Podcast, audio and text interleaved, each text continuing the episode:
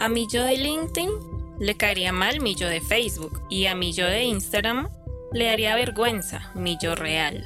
Mi Instagram dejó de ser mío, ahora publico lo que los demás quieren ver. La verdad, no puedo ver Netflix por más de una hora sin revisar mi celular. Me entero de las noticias viendo memes. He sido troll y me han troleado en redes sociales. Conocí a mi esposo por Tinder y no sé cómo decirle a mis hijos. Ignoro los mensajes de mi jefe a propósito. Solo escucho podcasts para no sentirme solo mientras cocino. ¿Conoces a alguien así o eres alguien así? No te preocupes, nosotros estamos igual. Por eso queremos hablar de este tema. Bipolaridad Digital es un show que explora las formas en las que nos hemos transformado como seres humanos a raíz de estar totalmente conectados. Disfruta de este episodio y compártelo con tus amigos de verdad.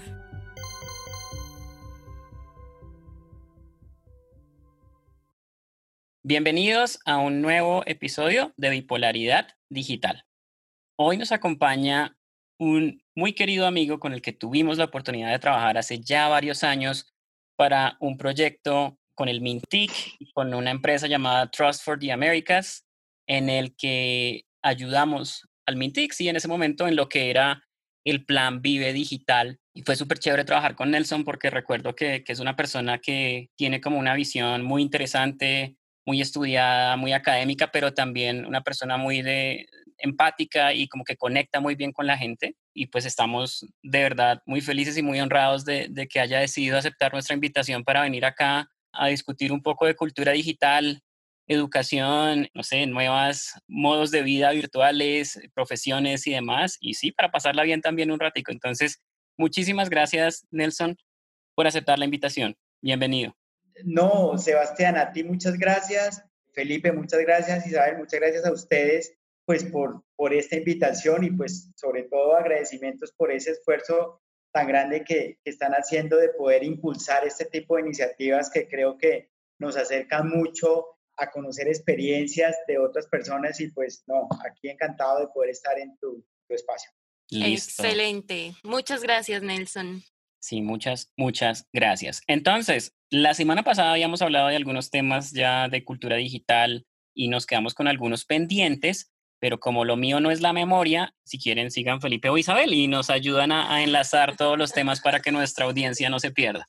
Bueno, Felipe tiene un tema pendiente con nosotros y es que cerramos hablando de youtubers. Nosotros no somos los más fans de los youtubers, pero por ahí como que encontramos unos youtubers que hacen cosas muy interesantes, como el caso del de la Tacoma, y Felipe nos va a contar por qué este es el youtuber que necesitamos. Y esto nos va a dar como apertura a un tema muy importante que queremos hablar, que es eh, la seguridad digital porque resulta que hay otros youtubers que también vale mucho la pena seguir, como los son Nubia e Hijos, pero recientemente ellos tuvieron un asunto ahí de seguridad no tan chévere con sus cuentas, entonces queremos también tocar ese tema.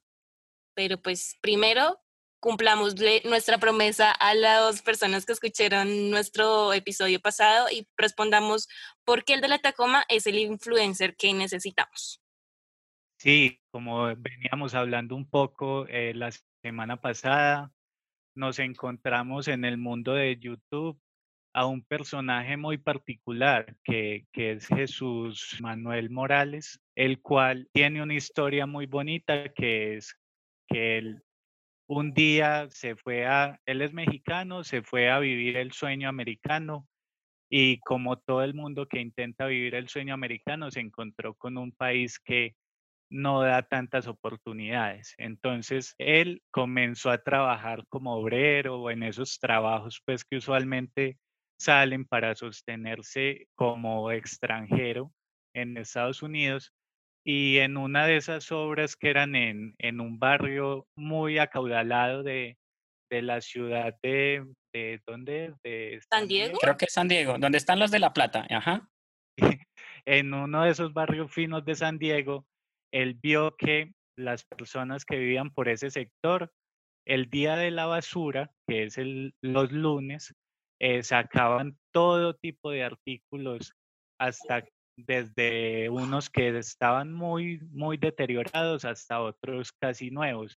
Y en ese espectro de artículos pueden estar eh, ventiladores, televisores, eh, sillas de bebé, cualquier cantidad de artículos que sin necesidad de estar desechables, las personas lo desechaban por el simple hecho de desechar esos artículos, los tiran a la basura y ya se desentienden de ellos. Entonces Jesús cambió su estilo de vida porque ya estaba cansado de del trabajo que tenía, de que no tenía tiempo para sus hijos y empezó a, a capturar, pues a obtener esos artículos que las personas consideraban basura con el fin de obtenerlas pues el día lunes, que es el día de la basura, y revenderlas eh, los fines de semana, que se hacen unos eventos que se llaman Swap Meet, que son como los mercados de pulgas allá en San Diego.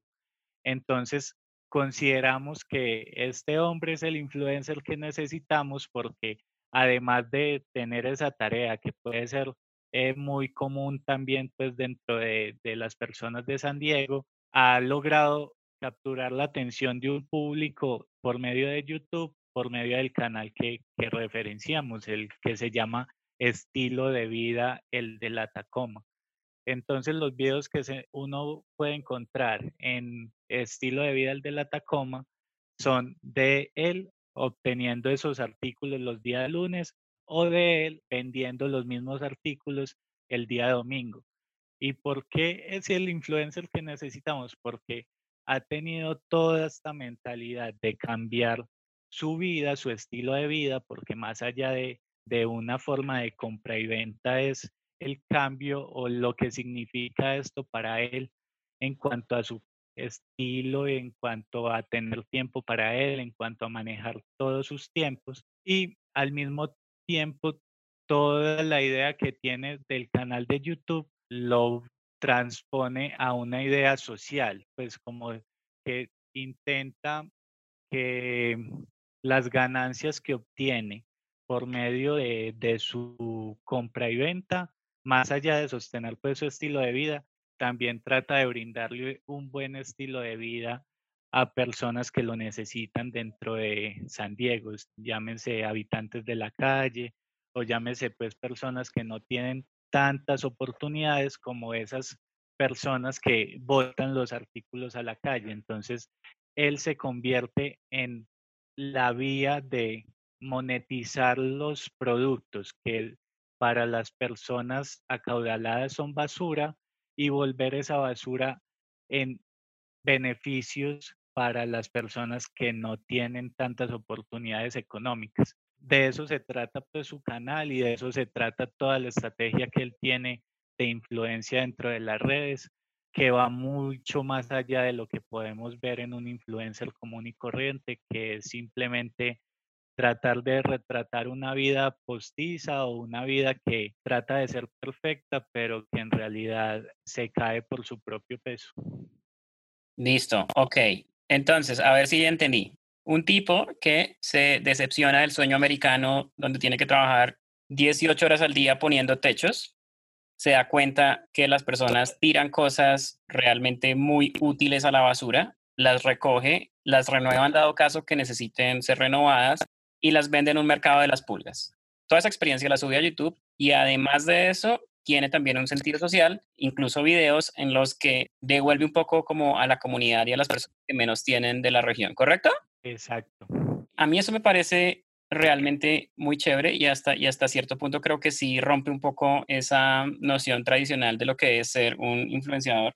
Y aquí me gustaría un poco también tener un poco la, la opinión de Nelson de cómo ves este tipo de influenciadores y Quizás si conoces otros ejemplos locales también, porque estoy seguro que en Colombia seguramente hay gente que esté haciendo cosas muy chéveres que uno de pronto no conoce y de pronto tú, tú sí tengas un poco más de conocimiento al respecto. Sebas, no, no conocía la, como la propuesta de, de este influenciador, la Tacoma, que nos cuenta Felipe, y yo creo, yo considero que este tipo de, de, de corrientes por llamarlo de alguna manera, o, de seres que se salen de ese estándar del molde del, influencer que llama la atención por cosas superficiales, creo que es lo que muchas personas están, están como reclamando. Me, me gustó lo que dice Felipe, que, que parte del éxito es porque en Latinoamérica es porque muchos se ven o seguramente nos vemos reflejados en, ese, en esa actitud del rebusque, del, ganarnos la vida. Y yo creo que hay una idea, más que ya como un concepto mal logrado del, del youtuber, que el youtuber solo comparte, comparte cosas superficiales. Pero fíjense que hay otra cantidad de casos y de éxitos que, que pronto están ocurriendo pues también y seguramente no hacen parte de, de esa masa más activa de, de youtuber que tienen muchos, muchos seguidores por cosas, a veces, perdón la, la palabra, banalidades, que de pronto no, no le vienen muy al lugar. Esta mañana, curiosamente, escuchaba, leía la noticia de un youtuber, de, ni siquiera youtuber, de un muchacho en España, que había explicado en un video como toda la filosofía de, de Marx para entender el, el, el, capitalismo. Entonces uno dice, wow.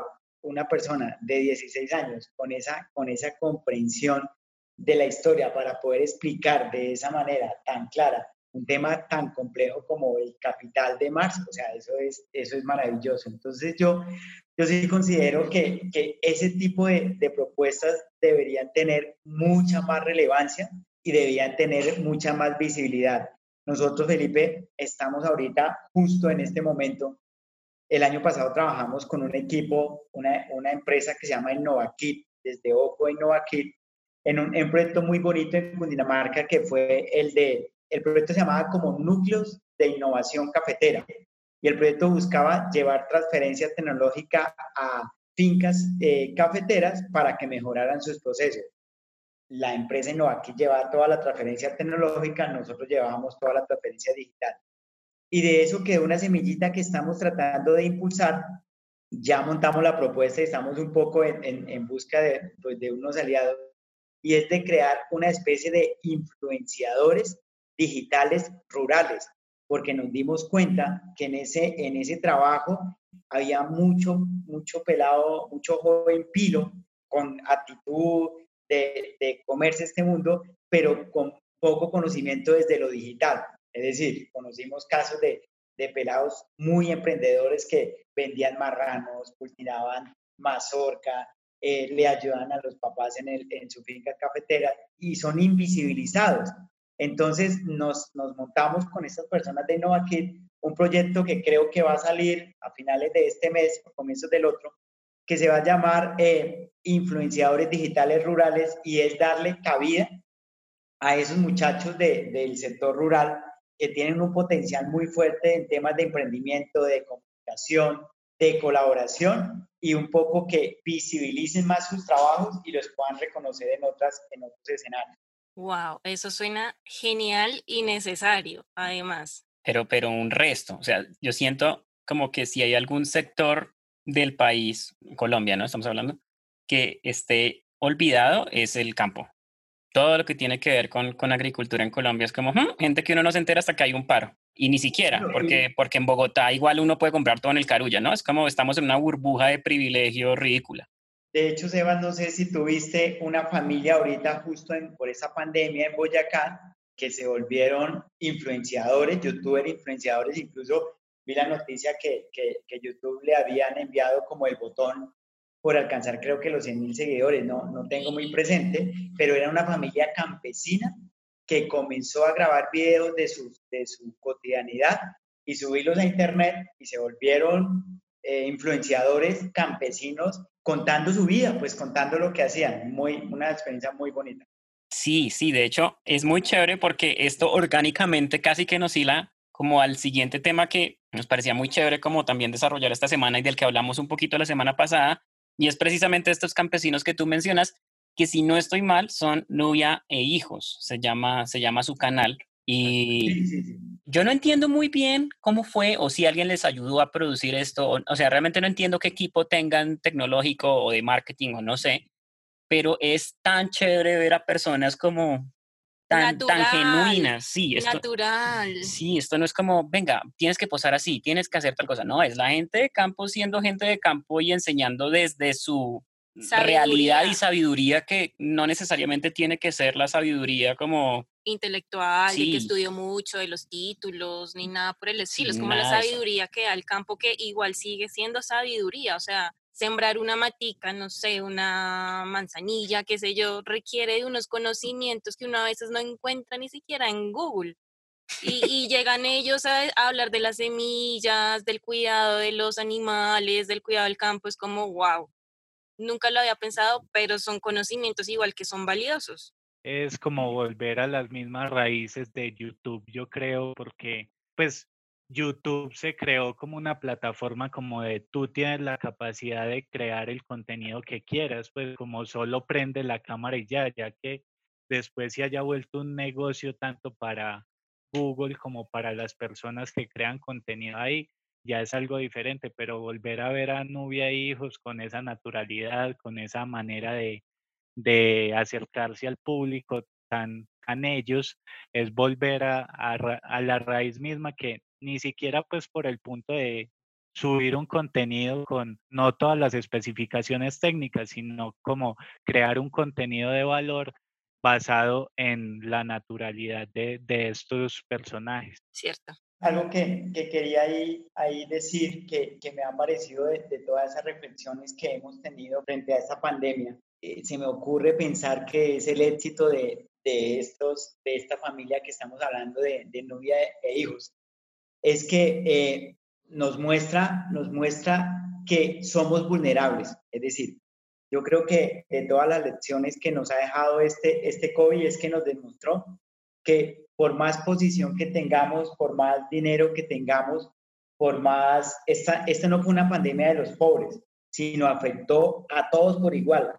El más rico, el, el Jeff Bezos, el, el multimillonario sí, más grande de este mundo, le afectó pues, pues también su, su movilidad, el salir. Entonces, lo, lo que me gusta y creo que el éxito de estas propuestas es que nos, nos muestra que somos vulnerables y nos muestra que el éxito está en lo, en lo básico, en lo esencial, en, en, en eso, en, en, mostrarnos como humanos. Eh, hace, hace un tiempo leía una, un artículo que decía que las redes sociales generaban depresión y ahí enfocaban, o sea, hacían el zoom en Instagram, que era una de las redes sociales que más estaban llevando a, a, incidir en la, en la depresión de los jóvenes, porque los jóvenes se sentían de alguna manera tristes cuando veían que su vida no era la vida como la proyectaban otras personas en redes sociales, pero resulta que esas personas también tenían unos vacíos muy grandes.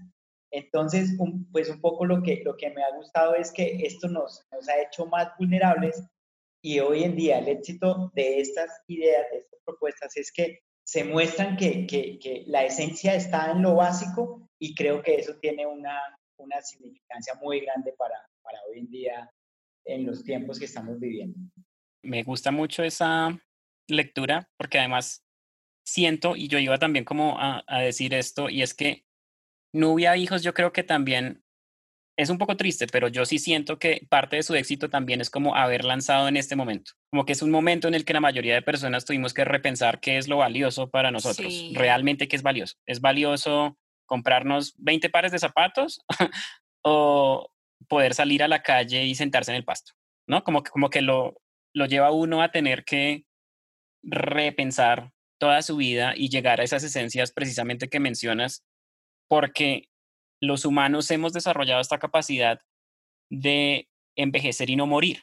Y realmente siento que eso ha sido, eso ha cambiado mucho la manera en la que pensamos el mundo. O sea, todo el mundo sabe que se va a morir en algún momento, pero todo el mundo sabe que seguramente no va a ser algo así como súbito y, porque le tocó, ¿no? Como que, como que eso va a ser lejos, como que uno, uno la muerte no la tiene contextualizada en un presente, sino como que en un futuro indeterminado. Y esto nos llevó a todos a pensar, no, cualquiera se puede morir y no sabemos nada de este virus, todavía no sabemos nada de este virus y, y eso genera mucho miedo y genera como, esta reflexión de realmente necesitamos vivir 100 años, porque además hay varios como filántropos que buscan que sigamos viviendo aún más, ¿no? Y realmente somos tan, o sea, somos tan diferentes nosotros como formas de vida de las demás formas de vida que existen en el planeta, pues de pronto no, ¿no? Y es como esa, esa lección de humildad de que un virus invisible nos puede derrotar. Eso, eso para mí ha sido súper poderoso en muchos sentidos. Y de volver a lo esencial también. Claro, y por eso mismo, por esa vulnerabilidad, es como, de verdad las cosas que yo más extraño no es poder ir a un centro comercial a comer helado y comprar zapatos y no sé, o ir a un bar a tomar cerveza. No, no es ni siquiera eso. Las cosas que más extraño es poder salir al parque a sentarme en el parque. Son cosas muy básicas, o poder ir a, yo que sé, a Sopó. Sopó, para los que no, no saben, es, es una ciudad como cercana a Bogotá. Son cosas que uno dice, yo nunca hubiera pensado que algo así era tan valioso, pero ahora que me veo como encerrado. Encerrado, sí, y como negado de todas esas libertades que hemos construido y, todo este mundo que hemos construido, como que de verdad lo obliga a uno a pensar cuáles son las prioridades y qué quiero. Y, y, me, y me, parece muy chévere como, como que lo hayas, lo hayas traído a, a la mesa, eh, Nelson. Es muy chévere escuchar y bueno, podríamos seguir hablando un montón sobre Nuya e hijos. Creo que ya está claro que somos fans de Nuya e hijos. Es porque, que ¿quién no es fan. Sí, proponen un nuevo formato y lo que hablábamos de la, lo natural y volver a lo esencial y bueno, las cosas no tan superficiales.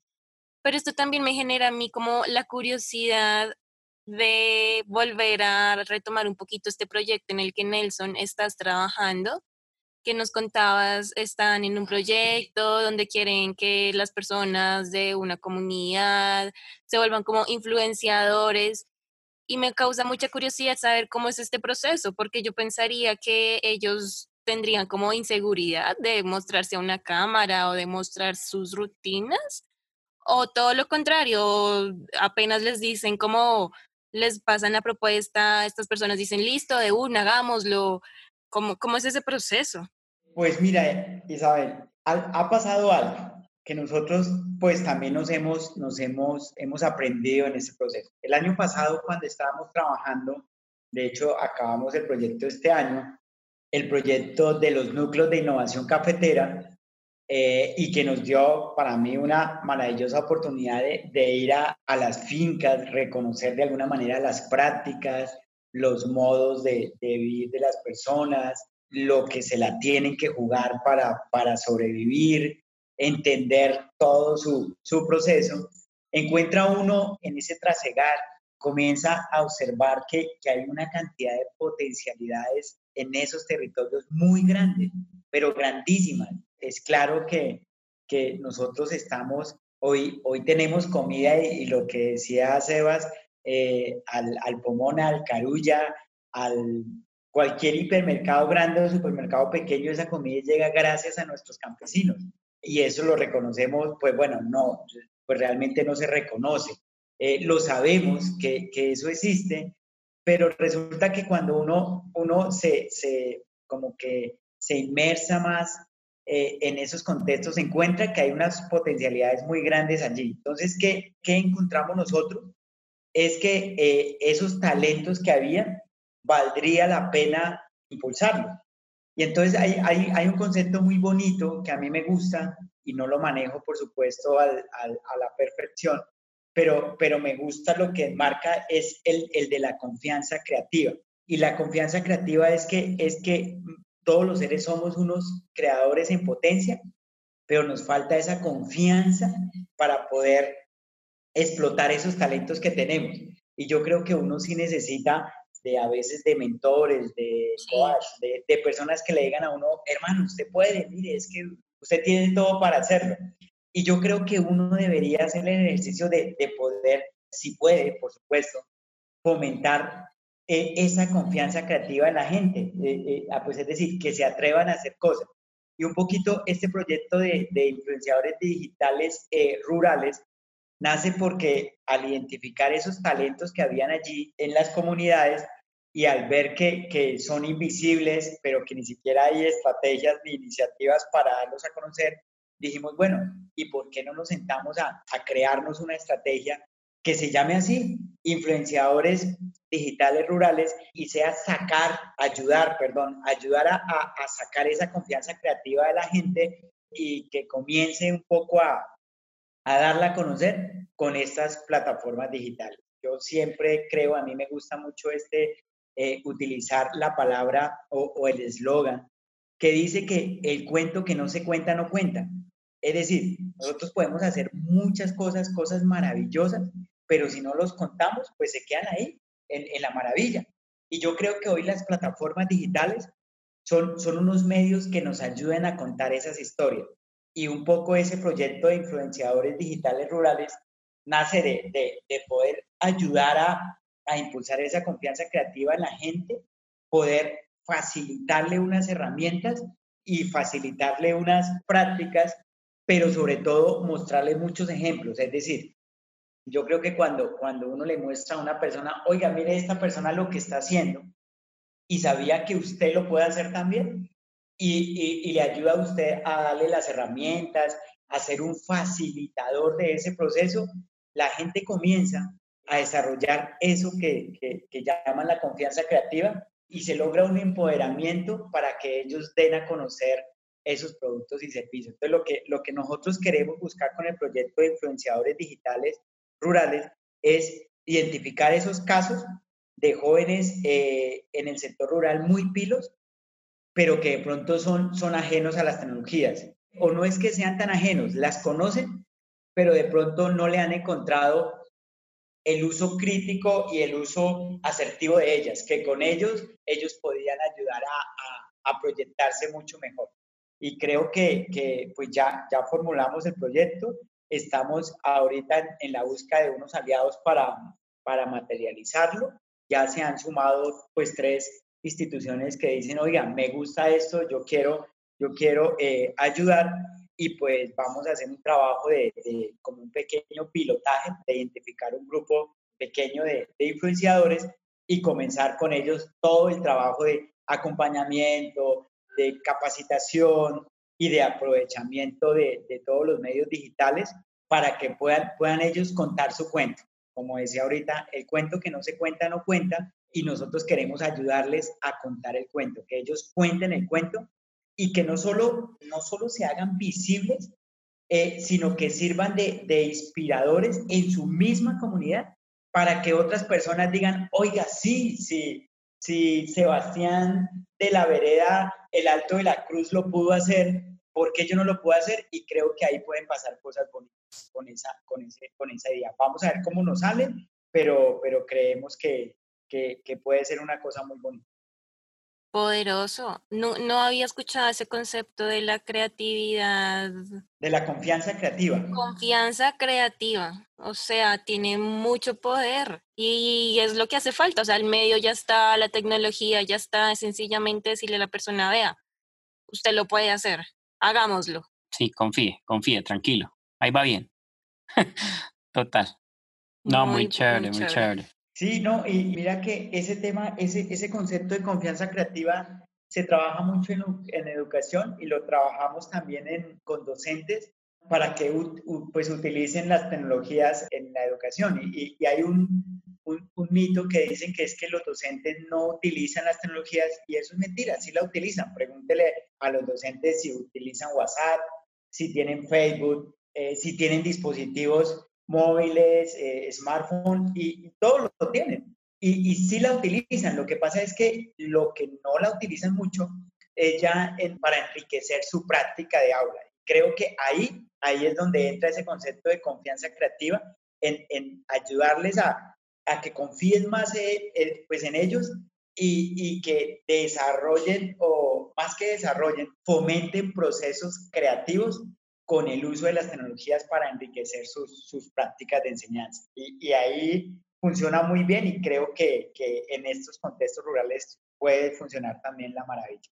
Brutal. A mí me parece muy chévere y muy curioso, pues, ese impulso que se le puede dar en el campo a las personas o a ese nivel de influencia que pueden tener este tipo de personas, sobre todo acá reflexionando como que el Internet o el acercamiento que, que pensamos tenemos dentro del Internet siempre ha sido muy como entre ciudades, pues como entre metrópolis, que pensamos que, uy, podemos hablar con, con alguien en España, pero realmente eh, no nos preocupamos si podemos hablar con alguien en el campo que está mucho más cerca y que puede darnos también un contenido muy de calidad y, y también creo que expandir esa idea de puedes influenciar a tus a tu comunidad o a las personas con lo que puedes crear o lo que puedes opinar, también abre un espacio para la misma vida que ellos puedan tener. Pues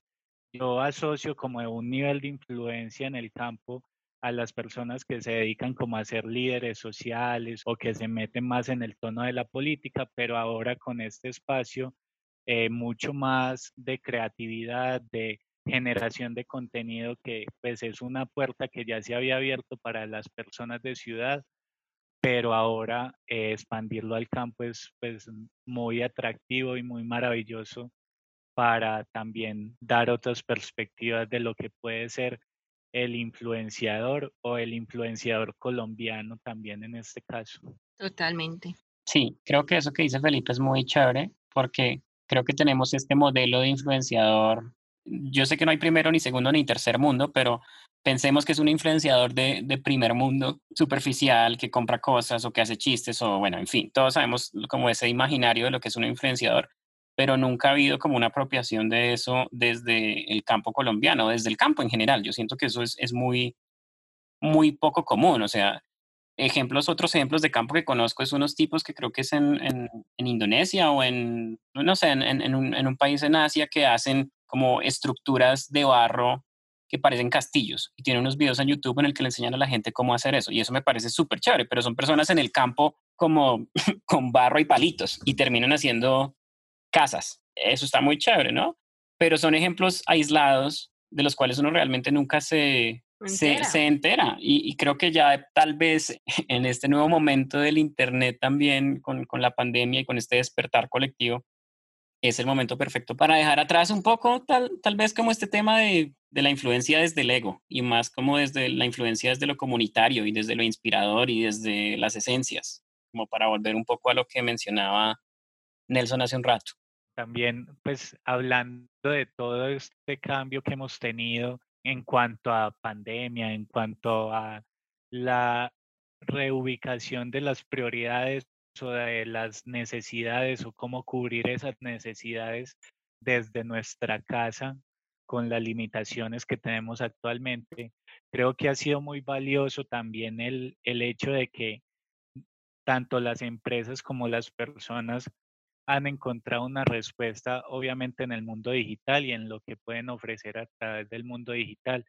Sin ir más lejos, pues mi papá, que, que siempre ha sido juez de ajedrez, ahora está dando clases por internet después de, de muchos años sin tocar un computador por la misma necesidad de, de querer obtener ganancias y de, y de querer eh, expandir pues la, la, información que él tiene acerca de este, de este deporte.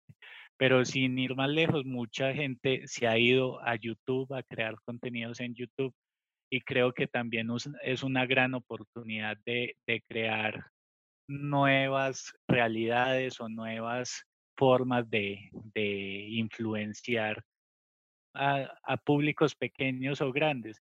Y en el blog que tiene Nelson, que se llama nelsonmolano.blogspot, él tiene un artículo muy interesante donde habla de su hija Salomé y de cómo ella quería ser youtuber y cómo Nelson impulsó que ella comenzara como en esta carrera de influencia dentro de la plataforma. Si Nelson desea, nos puede contar un poco de lo que piensa acerca de tanto de la experiencia que ha tenido con Salomé como de esto que puede significar o crear contenido, irse a un nuevo mundo digital que puede significar en la vida, por decirlo así, real de las personas. Pues mira, eh, eso, eso fue una experiencia para mí muy bonita y ocurrió hace ya un año, creo que eso, eso fue por estas fechas, el año pasado, y es que eh, mi hija Salomé ya tiene 10 años, bueno, 11, ahí en ese momento eh, ah, pues tenía 10, y ella pues seguramente tenía como referencias algunos personajes en estos medios digitales que quería seguir.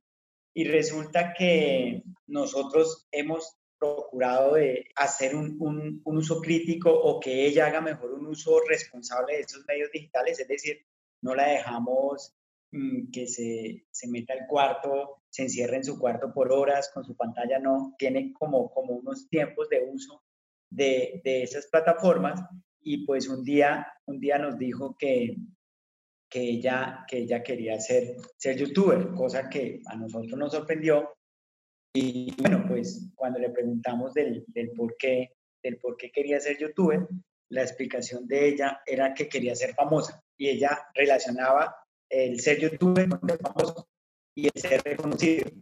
Entonces, eh, hicimos un ejercicio de que nos mostrara qué tipo de youtuber le llamaba la atención. Nos mostró youtuber como Yuya, la mexicana. Y cuando ella nos muestra esos, esos influenciadores, pues nosotros como que teníamos dos, dos opciones o condenar el, el, episodio de, de, decir, oiga, ¿usted por qué no me pidió permiso para mirar ese tipo de contenidos? Si ya lo habíamos conversado, eh, eso no son referentes para usted, eh, eso no, esos, esos youtubers solo comparten eh, pendejadas. Eh, pudimos asumir esa, esa, ese rol y haberla castigado por no haber pedido permiso, restringirle los equipos por un tiempo y ya. Esa hubiera podido ser una opción. Pero ah, pues decidimos que, que no, que de pronto el ejercicio podía ser interesante para poder trabajar con ella otro tipo de competencias que, que, que es este tipo de, de, situaciones nos podían ayudar. Entonces comenzamos a decir, oiga, ¿y por qué no trabajamos competencias comunicativas con ella? Entonces le dijimos, mira cómo se comunica un youtuber.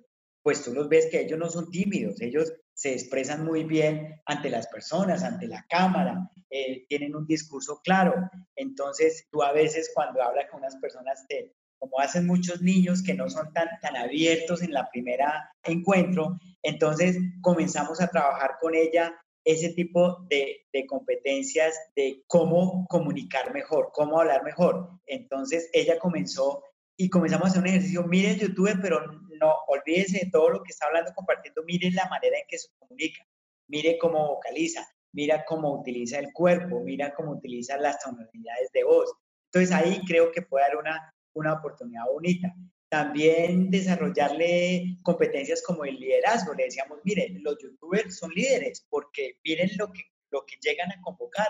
Independiente de lo que estén transmitiendo, tienen seguidores y los que tienen seguidores de alguna manera eh, generan una influencia con las personas. Entonces, ¿qué capacidad de liderazgo vas a tener para lograr ese empoderamiento con tus personas? Pues también trabajamos temas de empatía porque dijimos que los, le contábamos a ella que los youtubers se exponen pues también mucho a, a que los señalen, a que les hagan bullying, a que se burlen de ellos eh, y que tenemos que ponernos en, el, en, el, en los zapatos del otro para, para afrontar todas esas tipos de críticas, porque hay mucha gente que no habla bien de, de los youtubers. Aspectos como la frustración. Este, ¿Qué pasaría, hija, si el, el video que tú subas no tiene ninguna vista? Entonces apague y vámonos. Entonces, trabajar temas como, como la capacidad de, de, manejar la frustración, la ansiedad que le pueda producir si, los, si lo que ella publicara no tiene la suficiente tracción.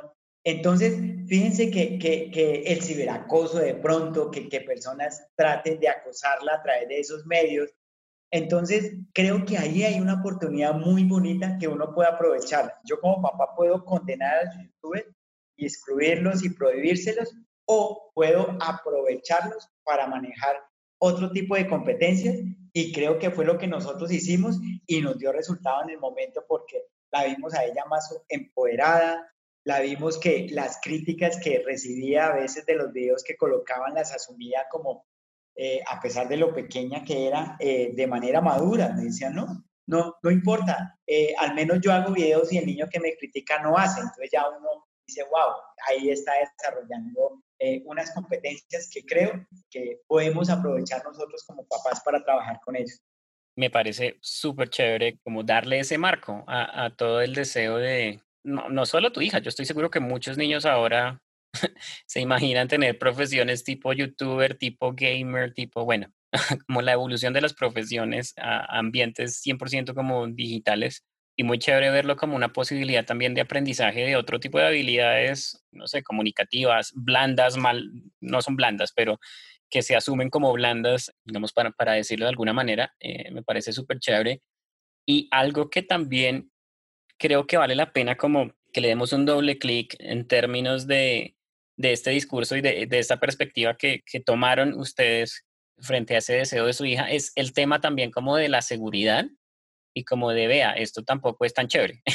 puede haber gente que se burle de usted, puede haber bullying, puede haber ciberacoso, bueno, y un, y un sinfín de como resultados probablemente negativos que, que pues tiene un impacto muy fuerte sobre la vida de, las, de estas personas que al final se vuelven eh, personas públicas, ¿no? Me parece muy chévere como también que, que, hablemos un poco de este tema de la, de la seguridad informática y, viéndolo también, e hilándolo un poco con, con lo que le pasó a Nubia Hijos, que no sé, Isa, si quieras contarnos qué fue lo que le pasó a Nubia Hijos.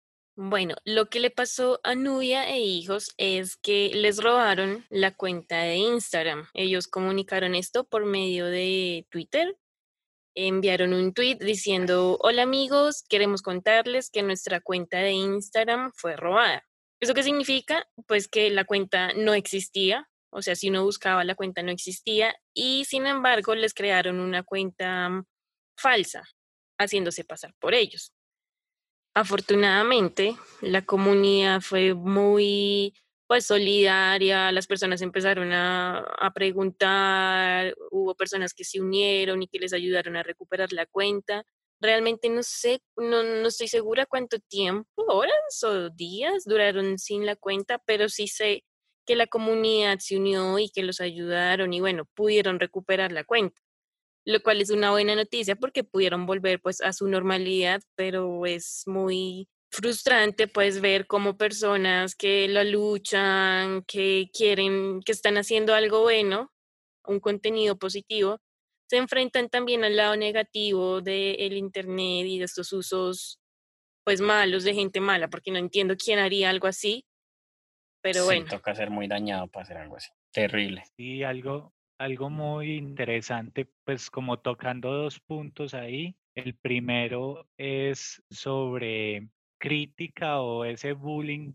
Eso no es algo pues que, que deba aprender solo eh, un niño, porque hasta grandes influenciadores de YouTube, grandes youtubers, todavía dicen en sus videos, ah, pueden haber 5 mil comentarios de, ah, qué tan bueno, ah, qué tan bueno. Y hay uno solo que diga como, uy, qué video tan malo y que se quedan muchas veces o sobre todo empezando pues este camino de YouTube, se han quedado muchas veces pensando en, ay, a este, ¿por qué no le gustó?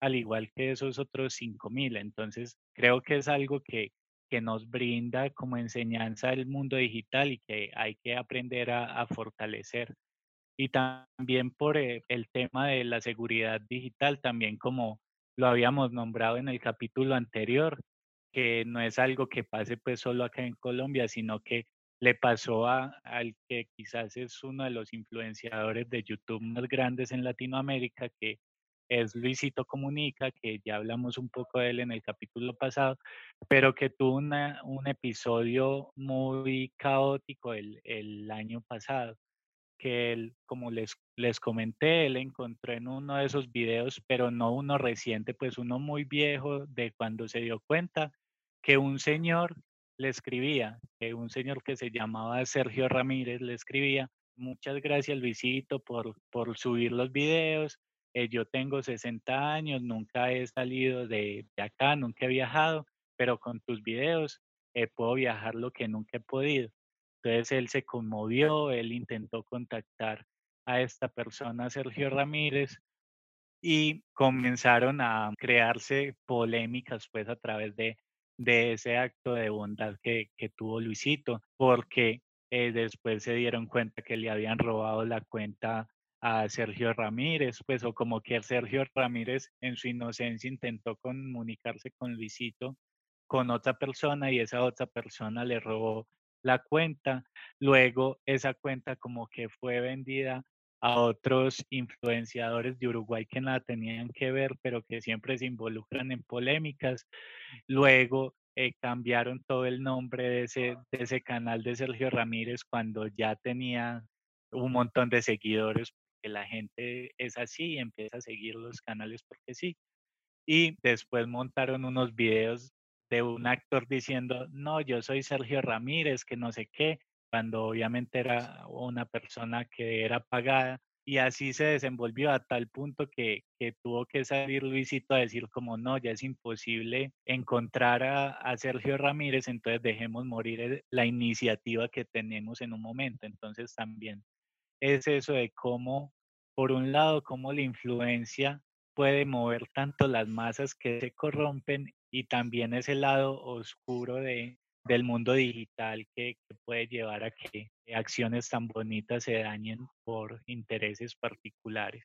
Sí, Nelson, tal vez tú, desde tu experiencia y, tu trabajo desde OCU también, ¿cómo, cómo has afrontado este tema de la seguridad y también cómo desde, desde, esta experiencia de ser padre, pues yo no, yo no soy padre, pero, pero cómo hace uno para asegurarse que, que la navegación sea positiva, que no y como todos estos peligros, todo este lado oscuro del Internet no afecte a, los proyectos y a las personas que uno, que uno quiere, ¿no?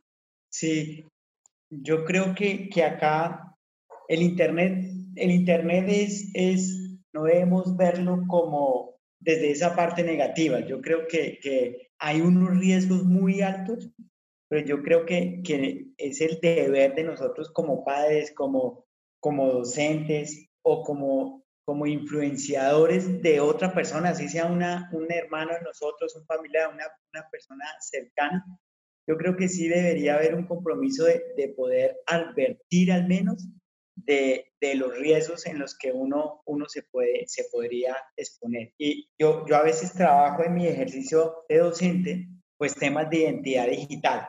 Y un ejercicio sencillo que hago con personas adultas incluso es que les pido, cuando iniciamos esos, esos talleres, que escriban el nombre completo de ellos en, un buscador como, pues como Google y revisen cuáles son los resultados que arroja la publicación. Y ahí han pasado cosas curiosas, personas que ven fotos que nunca habían visto de, de, ellos porque alguien publicó, homónimos que están por ahí con problemas, pero personas que se llaman lo mismo. Bueno, es, es pues un ejercicio que, que, me gusta hacer como para calentar motores y, y revisar ese tema de la entidad digital, de lo que yo hoy proyecto desde, desde lo digital, y, y, me da pie para, para entrarme con un tema de la seguridad digital, y es que luego de ese ejercicio, ah, pues les digo, ¿quién tiene cuenta de correo electrónico? Y por general esos grupos todos tienen cuenta de correo electrónico, no son muy, muy ávidos digitales, pero utilizan una cuenta de Gmail.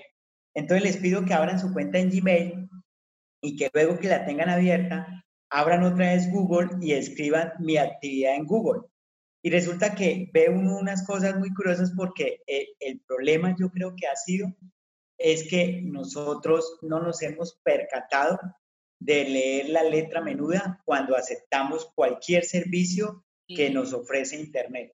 Y cuando nos dicen que todos esos servicios son gratis, de hecho son gratis, pero nosotros estamos pagando la moneda de cambio, son los datos que nosotros damos. Y esos datos, todas esas empresas las aprovechan para hacer marketing y, procesos de, de comercialización con nosotros. Entonces, cuando uno abre una cuenta en Facebook, pues por ejemplo, Facebook le pregunta a usted cuáles son pues, sus intereses. Y uno dice, bueno, me gusta la música, me gusta el ciclismo, me gusta el senderismo, me gusta el cine, me gusta el vino y resulta que uno le da datos, le da información a Facebook. ¿Y qué hacen esas plataformas? Pues cuando alguien va a pautar en sus plataformas, cuando alguien va a hacer una pauta, le dice a qué personas quieren que le llegue esta información, a, a personas que tengan qué intereses. Entonces alguien está vendiendo una caminata a los cerros orientales de Bogotá y resulta eh, dice, yo quiero que este mensaje le aparezca en el Facebook de las personas que les gusta el, senderismo. Y resulta que yo alguna vez, Nelson Molano, dijo, le gusta el senderismo, que tenga de tal edad a tal edad. Y entonces resulta que yo leí datos a la red social a cambio de que me dejara abrir la red social, pero ellos utilizan esos datos para presentárselos a personas que hagan publicidad con los intereses que yo le he dado. Y resulta que lo mismo pasa por ejemplo, Sebas, con, con Google, cuando uno le da mi actividad en Google, como nosotros no leímos la letra menuda, y hagan ustedes el ejercicio si quieren, uno se da cuenta que Google nos ha rastreado a nosotros desde que aceptamos los servicios de ellos. Entonces Google tiene, tiene una opción en donde dicen, se llama creo que mis registros, mis, mis, actividades, o sea, mi actividad en Google está todo. pues él te muestra desde las búsquedas que tú has hecho en YouTube, desde las búsquedas de los temas que tú has hecho en Google, desde la navegación que, que ustedes han hecho en, en, el buscador, desde las ubicaciones que, que ustedes han hecho. Entonces, y, y, uno puede filtrar tal día y alguien puede, yo puedo saber yo qué día estaba en qué sitio. Entonces, porque yo le di el permiso cuando abrí mi cuenta en Google que registrara mi GPS del celular y que me rastreara todos los lugares en donde yo estoy. Entonces, fácilmente yo le autoricé a estas, a estas plataformas que rastrearan mi, mis ubicaciones y ahí me tienen rastreado. Entonces, yo creo que ese tema de seguridad digital es un tema que hoy es muy necesario abordarlo desde muchos ámbitos, porque uno puede hablar de seguridad digital y si lo lleva al sector financiero, pues ahí hay un campo de acción muy grande desde, desde seguridad de no aceptar correos maliciosos, phishing, eh, bueno, todo lo que pueda pasar, llamadas que se hacen pasar por el banco, eso es, seguridad digital, pero si lo llevamos a los, desde los jóvenes de los usos, usos seguros de Internet, pues de, de entender todos los riesgos del ciberbullying, ciberacoso, el grooming, bueno, todos los riesgos que hay, pero también como adultos nosotros en, en, la seguridad que tenemos con las, las transacciones que hacemos en los medios digitales. Entonces yo creo que, que es un tema muy necesario de abordar desde cualquier ámbito de la, de la sociedad, desde los niños, desde los adolescentes, desde los jóvenes, desde los adultos. Creo que, que, que hace falta una cátedra en, en, seguridad digital porque estamos muy expuestos, eh, estamos demasiado expuestos en la red y si nosotros no, no, no somos como conscientes de que ahí hay unos riesgos, pues sencillamente nos pueden pasar. Yo, yo he escuchado papás Sebas que a veces dicen que no dejan salir a sus hijos, bueno, antes de la pandemia, no dejaban salir a sus hijos porque ellos en los cuartos estaban más seguros y no saben que en los cuartos de pronto pueden estar más expuestos si no hacen un uso crítico y responsable de los sitios que consultan y que navegan y, que en la red hay muchas personas que eh, suplantan identidad y que pueden llegar a, cometer muchos delitos. Entonces yo creo que es un tema necesario y pues latente de, atender. No, buenísimo, Nelson. Muchísimas, muchísimas gracias por estar en, en nuestro episodio, Nelson, aquí en, en Bipolaridad Digital. Creo que se nos quedan varios temas por fuera, pero supongo que luego te invitaremos de nuevo para que continuemos hablando queremos que vuelvas. Sí, queremos Nos que has vuelvas. contado cosas muy interesantes. Me pareció súper chévere la perspectiva de qué hacer cuando tu hija te dice que quiere ser influenciadora. de verdad que nos llenaste aquí de conocimientos y de ideas chéveres. Queremos que vuelvas. Sin duda, el tema de la seguridad digital, así como tú dices, es muy latente y requiere, de verdad, estoy de acuerdo, mucha educación sin duda también es un tema que seguiremos tratando en los próximos episodios porque tú nomás aquí nos hablabas sobre dos maneras de verlo, ¿no? Como lo que uno le aprueba a las aplicaciones, pero también el tema del phishing, todas las cosas que pueden pasar cuando tu hijo está todo el tiempo conectado y uno ni siquiera se entera de todos los riesgos que existen, el ciberacoso, etcétera. Son temas que seguiremos tocando pero muchísimas gracias, Nelson, porque nos has dado mucha información muy valiosa. Eh, fue una conversación súper chévere. Me gusta mucho tu perspectiva de no castigar el Internet, como verlo más bien como una oportunidad, como con creatividad, eh, no cerrarse pues a lo típico, salirse del molde y aceptar esto de salirse del molde y como ver las oportunidades. Esto está muy chévere me gustó mucho que pudiéramos tener esta conversación y de verdad muchísimas gracias por venir a este episodio. Y sin ir más lejos, hace poquito hubo también algo en Facebook donde le suplantaban a uno como la, el chat de Messenger para ofrecerle y estafarle dinero, pues con el típico de, ah, necesito dinero que me lo envía no sé qué.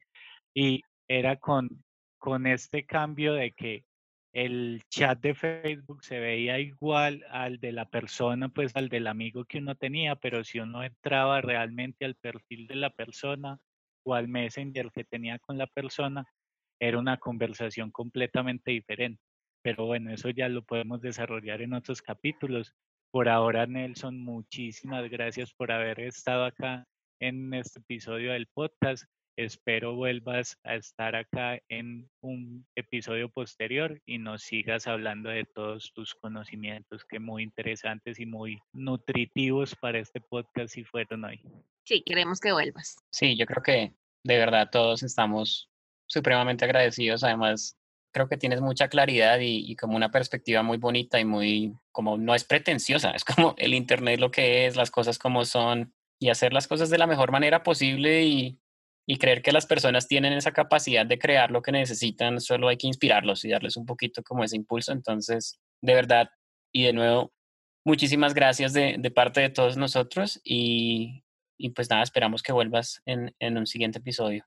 No, Sebastián, a ti, a ti muchas gracias, Isabel, Felipe, de verdad, me sentí muy, muy, muy agradado con esta, con esta conversa, creo que fue muy provechosa, aprendimos muchísimo, creo que, que, eso, de eso se trata y pues a ustedes felicitarlos por, por este espacio, por seguir impulsando ideas como esta y, y pues, pues por abrir, abrir espacios para, para nuevas voces. De verdad, encantado de participar y pues no, nos vemos en, en otra oportunidad o nos escuchamos en otra oportunidad si, si otra pandemia no nos deja, pero de verdad, muchas, muchas gracias. Una pregunta para cerrar, ¿te has sentido bipolar digital? Wow, yo creo que no solo yo, sino yo creería que, que todos en algún momento de nuestra existencia se, sentimos esa bipolaridad digital. Yo soy un fiel creyente que las tecnologías es un acelerador y un potenciador de, de muchas capacidades de, de los humanos y las defiendo a capa y espada, pero a veces siento que necesitamos pues también desconectarnos de ella, eh, necesitamos alejarnos, necesitamos pues tener otras sensaciones y otras miradas. A, a, ahorita que decía Sebas que, que lo que extrañaba no era tanto ir a un centro comercial, sino sencillamente a un parque, es creo esas cosas de, de donde nosotros de, decimos bonitas las tecnologías, mmm, que llegue más conectividad, que llegue más desarrollo, eh, muy bien, pero también necesitamos un poco alejarnos en ocasiones de ellas para aclarar nuestra mente, para, para, para que, que, que, ese tormento que vive de ideas se calme un poquito y, y poder pensar mejor. Entonces yo, yo creo que, que, sí, por supuesto, lo he vivido, lo he sentido y el, el reto está es en, en, poder tener ese equilibrio de, de poder hacer los usos que, que sean adecuados. Yo siempre he dicho que uno con Internet, uno puede explorar todo lo que pueda, pero utilizar solo lo que necesite. Y creo que si, que si logramos eso, podemos manejar esa bipolaridad digital, que, que, que no la veo negativa, no la veo que la podemos eh, mirar desde una perspectiva negativa, sino más desde una perspectiva crítica eh, de cómo hago mejor uso de esos recursos. Excelente. No, Nelson, muchas gracias. De verdad que sí. Y a todos nuestros oyentes, muchas gracias también por por escucharnos y por conectarse. Nos vemos en un siguiente episodio, pues donde seguiremos hablando de estos temas. Ya saben más o menos de qué hablamos y con invitados fantásticos como Nelson. Entonces, de nuevo, muchísimas gracias Nelson, Felipe, Isa y hasta la próxima. Chao, gracias a todos. Chao, Chao. gracias. Muchísimas gracias, hasta luego. Nos vemos. Esperamos que hayas escuchado este podcast sin haber publicado alguna historia en Instagram. Te esperamos en el próximo episodio ya que no puedes dejar de publicar, comparte este podcast con tus seguidores de las redes sociales. Y si conoces a alguien que crees que deberíamos invitar a este show, o si tú eres ese alguien, por favor escríbenos a isa isa arroba cisaslab.com. Todas con S. Y recuerda, no dejes de cuestionarte. Tu huella digital es más valiosa de lo que crees.